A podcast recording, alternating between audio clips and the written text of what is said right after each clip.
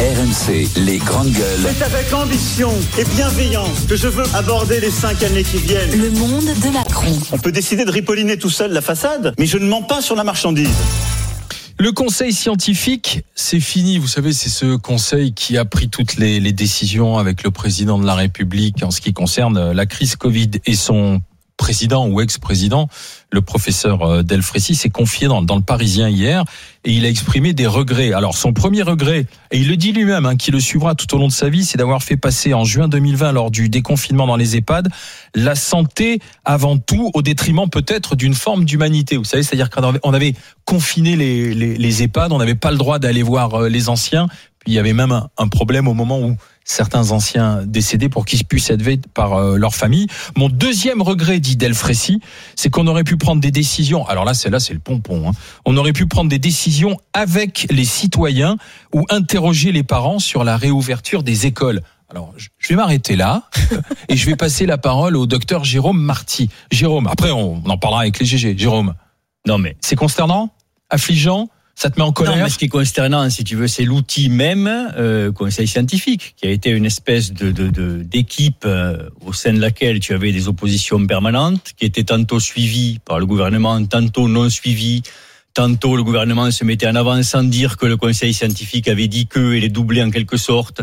Enfin, c'était une espèce de guerre permanente. Moi, j'ai eu au début de la crise un membre du conseil scientifique au téléphone s'agissant des masques FFP2. Euh, celui-ci reconnaissait euh, la contamination par aérosol et avait dit qu'il fallait donner des FFP2 à tous les soignants. C'était dans le précis que le conseil scientifique a produit à la suite du premier confinement. Et ils avaient fait également un précis sur les écoles. Et je lui ai demandé, mais quand même, ça va à l'encontre de tout ce que dit le conseil scientifique. Moi, ça m'agrée tout à fait, puisque c'est ce que je dis. Mais pourquoi vous avez écrit ça? Et cette personne-là m'a dit, j'ai écrit ça pour qu'il y ait une trace comme quoi je l'avais dit, si tu veux, et qu'ils ne le suivaient pas. Parce que le vrai problème de ce conseil scientifique, c'est qu'ils ont perdu du temps en permanence et qu'ils n'ont pas écouté en permanence. Le problème des maisons de retraite dont parle M. Delfrécy, début avril, avec Sabrina Delory, on l'a dénoncé. Début Sabrina avril, Sabrina Delory, c'est une, c'est une, une, une, une, femme qui a dénoncé ce qui se passait pour les résidents, parce que sa mère était dans un établissement, elle ne pouvait pas aller la voir, et on a mis en avant tout ce qui se passait, y compris lors des décès. Il faut quand même se souvenir que lors des décès, on a mis les corps des défunts dans des housses Oui, et les familles n'ont jamais pu les voir. Oui, mais attends. Alors que cette affection, je termine juste pour, pour te montrer la folie du truc. Alors que cette affection se transmet par aérosol, Emmanuel porté, mais le, le, mort, il va sauter au cou des gens, il respire, il aérosolise, c'est quoi cette histoire? Je veux dire, il n'y avait aucun fondement scientifique dans rien. Depuis le début, on a demandé des masques, on a eu plus de 100 000 soignants qui ont été contaminés, 73 médecins qui sont morts, etc. On a, on a dit, il faut des masques, etc. On nous a refusé ça pendant des semaines et des semaines, parce qu'ils n'en avaient pas, mais plutôt que dire on n'en a pas, on a caché la chose en disant mais non non les gars c'est Manu porté, ça passe par les mains quoi. Ça a été que des choses comme ça. Donc ce conseil scientifique, excusez-moi, mais il a fait beaucoup de conneries, il s'est rattrapé sur la fin avec la vaccination, il s'est rattrapé sur la fin. Mais moi ce qui me choque profondément, c'est quand je vois Monsieur Delfrécy qui nous dit je suis nommé depuis des années au Comité national d'éthique, je vais reprendre mon boulot parce que nous aurons à gérer les problématiques de fin de vie et et, et la réforme de l'organisation du soin. Oh, Delfrécy, mon cher confrère, t'as 74 ans. T'as 74 ans. C'est pas te faire insulte que de dire ça. Mais c'est pas toi qui vas vivre les 15 prochaines années Oui, mais- du système de soins. Donc, ces histoires de postes pantouflards, ça suffit, quoi. Mais moi, ça ce que, suffit. ce que je comprends pas, c'est quand il dit, euh, Delphi, bon, mon deuxième regret, c'est qu'on aurait pu prendre des décisions avec les citoyens.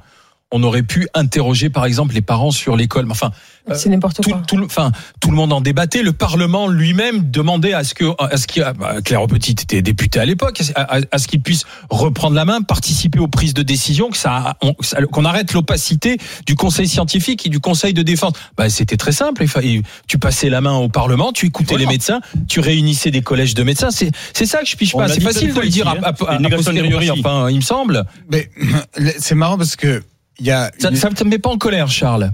il y a une espèce de consensus qui s'est installé sur euh, consistant à dire que Macron aurait euh, très bien géré la crise du Covid. Non.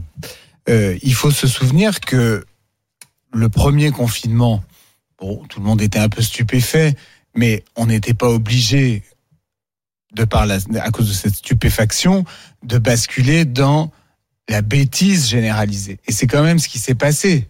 Le premier confinement, les, beaucoup de gens sont devenus complètement idiots et on s'est mis à contrôler si les gens achetaient des produits de première nécessité ou pas quand ils allaient au supermarché. On s'est mis à demander aux gens de faire un petit papier pour sortir de chez eux, pour attester eux-mêmes qu'ils n'allaient pas trop loin. Et on a eu en effet ce, ce, ce, cette situation dans les EHPAD euh, qui en réalité a été abominable. Et quand Delfrécy nous dit qu'il a soi-disant fait passer la santé avant l'humanité, c'est faux. L'humanité, c'est la santé. Euh, permettre à quelqu'un qui est complètement isolé de recevoir de la visite, c'est garantir sa santé. Euh, ce qui, ce qui s'est passé dans les EHPAD n'a été d'ailleurs que le prolongement de ce qui se passait déjà en dehors de, de temps de Covid, c'est-à-dire dans beaucoup d'établissements, la brutalisation des, des, des pensionnaires. J'espère d'ailleurs à cet égard que les poursuites contre Orpea et contre les dirigeants d'Orpea et contre les actionnaires euh, qui ont su ce qui se passait à Orpea euh, seront exemplaires et efficaces. Donc moi, je trouve que cette espèce de satisfait des gens qui ont géré cette crise. Je veux bien que ça a été très difficile hein, de gérer cette crise. Je dis pas le contraire, mais on va pas se raconter qu'on l'a bien géré en France. C'est pas vrai. On a eu après le premier confinement, souvenez-vous, on a eu pendant plus de six mois euh, l'intégralité des restaurants et beaucoup de commerces qui sont restés fermés parce que euh, euh, nos dirigeants ont estimé que euh, les chiffres étaient trop, etc. Qu'est-ce qui a été investi dans l'hôpital depuis? On ne sait pas trop. Ce qu'on constate, c'est que les soignants subissent toujours le même quotidien. Donc, pour moi, ces gens, dans l'ensemble, ils ont globalement, on va parler d'Agnès Buzyn dans un instant, euh, ils ont globalement failli. Macron lui-même a failli. Je suis désolé, cher Claire, mais je pense que la représentation parlementaire et notamment la majorité a failli. Et je pense qu'en réalité, on a géré ça comme des pieds nickelés. Et on se retrouve à la fin avec des finances publiques exsangues à cause de, du quoi qu'il en coûte et une situation qui a été extrêmement pénible pour les Français pendant très longtemps, pendant plus de deux ans. Là, on parle de, de, politique politicienne, mais moi, dans sa déclaration que j'ai lue, la chose qui m'a le plus alerté, en tant que malade en particulier, il dit Le médecin regrette par ailleurs que durant cette crise, l'Organisation mondiale de la santé n'ait pas pris le pouvoir sur les vaccins. C'est à elle de guider les industriels et non pas eux de dire à quel moment il faut les adapter. Et je trouve scandaleux, y compris en tant que personne vulnérable, qui est un aveu aussi énorme que personne ne commente, tu vois, ni ici ni ailleurs, en disant nous avons failli, nous n'avons pas, nous, conseillers scientifiques et médecins, imposé et pris la main sur la santé des Français et la santé ben, du monde de manière plus générale. C'est-à-dire qu'il y a un aveu énorme où il avoue ici que ce sont les lobbyistes et les industriels qui nous ont imposé des soi-disant vaccins qui n'en sont pas réellement, euh, parce qu'on est obligé de se vacciner euh, tous les six mois ou tous les quatre mois, tout dépend. Et, et ça, pour moi, c'est extrêmement grave parce que pour moi, c'est limite un aveu de mise en danger délibérée de la vie d'autrui, puisque il avoue ici que la priorité de l'OMS n'a pas été notre santé et les vaccins adaptés. Non, mais les excuse-moi. Pas transformer la chose. Ce qui veut moi, dire. c'est comme, ça que je le, moi, c'est comme ça que je le ressens dire, en tant que personne oui, lambda et pas médecin. voilà. Ce qui veut dire, et pour l'avoir demandé là aussi, sur plein de plateaux où on disait qu'il fallait un gouvernement, une espèce de gouvernement ou d'entité supranationale qui dirige la répartition des vaccins. Pourquoi?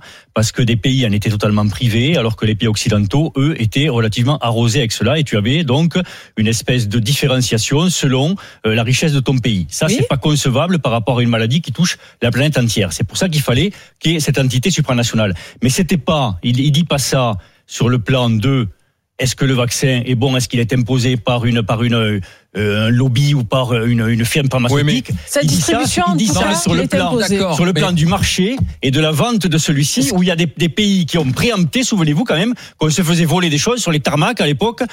Tu vois, c'est. Ouais, mais ce qui est insupportable, c'est de dire qu'on euh, que les décisions n'ont pas été prises avec les citoyens, alors qu'il y a le Parlement, alors qu'il y avait des débats sur toutes les chaînes, Partout. alors que il n'était pas question mais que ça devienne une agora mais et que ça soit pas. Mais conseil scientifique, c'était de chanter le Parlement. Mais Alain, il a raison. On était. Mais je suis désolé, il y avait des débats, mais personne n'était d'accord avec les décisions prises. On était oui, mais par exemple pour les oui, mais parce qu'on nous les mettait sur mais la pour gueule, les d'accord, mais par exemple pour les écoles, pour les EHPAD, pour les familles, les EHPAD, si les familles bah, des gens qui étaient on dans aurait... les EHPAD, ils n'étaient pas d'accord avec ce qui se passait dans les EHPAD. Bah, mais c'est, c'est bien, alors, ils Et même pas les d'accord hôpitaux, avec ce on pouvait pas aller voir les malades. C'est ce que je te dis. C'est qu'on pouvait écouter à ce moment-là les doléances des gens oui. et les médecins qui eux-mêmes disaient ah, oui. on peut avec tous les protocoles faire le nécessaire. Claire, est une, une minute. Moi, je, je, quand j'ai lu hier son, rapport, enfin, ce qu'il marquait dans le journal, je suis dans une colère incroyable. En disant, mais qu'est-ce qui lui prend là? Il se venge de qui? Il se venge de quoi? C'est d'une gravité extrême ce qu'il est train de dire. Il dénonce euh, huit mois après, même une année, ce que lui-même a mis en place, lui-même qui était responsable, lui-même qui passait sur les plateaux, et il vient nous dire que euh, ils n'ont pas suggéré, il n'y a pas eu, il n'y a rien. Ils se vengent de qui là? Nous avons de nouveau aussi un, un virus qui arrive très, très grave. La variole du singe. Absolument. Comment Et on allons peut pas prendre confiance? et, et- et Nous- on est nous, de nous nouveau avons- à nous la avons remorque sur la énormément-. Nous avons énormément, justement, euh, à l'Assemblée. Alors, bien que l'Assemblée, c'est pareil, rappelez-vous que nous avions le droit d'y aller qu'un sur deux. hein. Mhm. On ne pouvait pas être là tout le temps. Les débats se faisaient au Zoom, ce qui était extrêmement difficile. Nous ne sommes pas médecins. On les a écoutés, on a écouté notre ministre, on a fait, on a voté en rapport de ce qu'on nous disait. Ah ouais. Et là, maintenant, il vient tout casser. Nous avons tous fait. Moi, quand il y a eu un, un appel où il y avait plus de masques, il y avait plus rien, il y avait plus de blouse, rappelez-vous. De dis, il faut absolument qu'on en trouve, puisque les infirmières à domicile m'appelaient sur ma circonscription en disant, on n'a plus rien, on n'a plus, c'est fini, on n'en trouve plus, plus aucun fabricant ne dit rien. Je dis, bon, je vais essayer d'en trouver. J'en ai trouvé. J'en ai trouvé un à Sarcelles qui a bien voulu me dépanner, un grossiste, hein, parce qu'il écoutait les grandes gueules, Mhm. et qui m'a dit ah non, non, mais je vais pas vous laisser. Il a téléphoné à tous les hôpitaux pour savoir s'il pouvait avoir des blouses. Alors des soi-disant blouses, sacs poubelles, c'est pas des sacs poubelles, ce sont des, des entreprises avec des femmes et des hommes qui ont travaillé 24 heures Oui, sur vu 24 ça, pour transformer la matière Non, mais- du sac en blouse. Je leur en ai fourni à chacune, à chaque chaque euh, euh, comment ça s'appelle Oui, mais c'est pas ton travail. Pas ton etc. travail de député. Oui, mais ça Il y a fait eu- pas. il C'est y a pas conseil scientifique de conseil défense il y a de eu un défaut de gestion. Excuse-moi. Nous avons tous fait ce que nous avons pu, nous, les élus. Et, les députés, aussi bien que les sénateurs, en rapport de ce qu'ils nous disaient, ce qu'il y avait, on leur a fait confiance. la question. Et là, quand je lis ça, je me dis, mais on n'a pas pu faire plus. Claire Petit, la vraiment question, c'est qui est au-dessus du conseil scientifique, qui les a dirigés? Moi, je me souviens quand même que début euh, avril, le conseil scientifique a obligé dans les EHPAD le fait de dire vous testez et quand vous avez trois personnes positives, vous arrêtez de tester, vous testez plus. Et c'est comme ça que le, que le virus s'est répandu dans toutes les EHPAD et qu'on a eu ces catastrophes avec 40, 50, 60, 80 morts d'un coup. Donc c'est ça, c'est pas c'est pas un raisonnement qui est un raisonnement sanitaire. C'est un raisonnement complètement branque qui, qui fait que tu as une doctrine basée sur le manque. T'as pas de test, donc tu dis, ben non, vous testez pas au-delà de 3. Voilà. Mon cher Jérôme, on va s'arrêter là en ce qui concerne les regrets du Conseil scientifique. Mais je, je tiens quand même à ce qu'on dise un mot de la nomination d'Agnès Buzyn à la Cour des comptes avant euh, de plonger dans l'autre sujet qui sera écologique dans les GG. Et ça, ce sera dans, dans un instant en direct sur RMC et RMC Story. À tout de suite.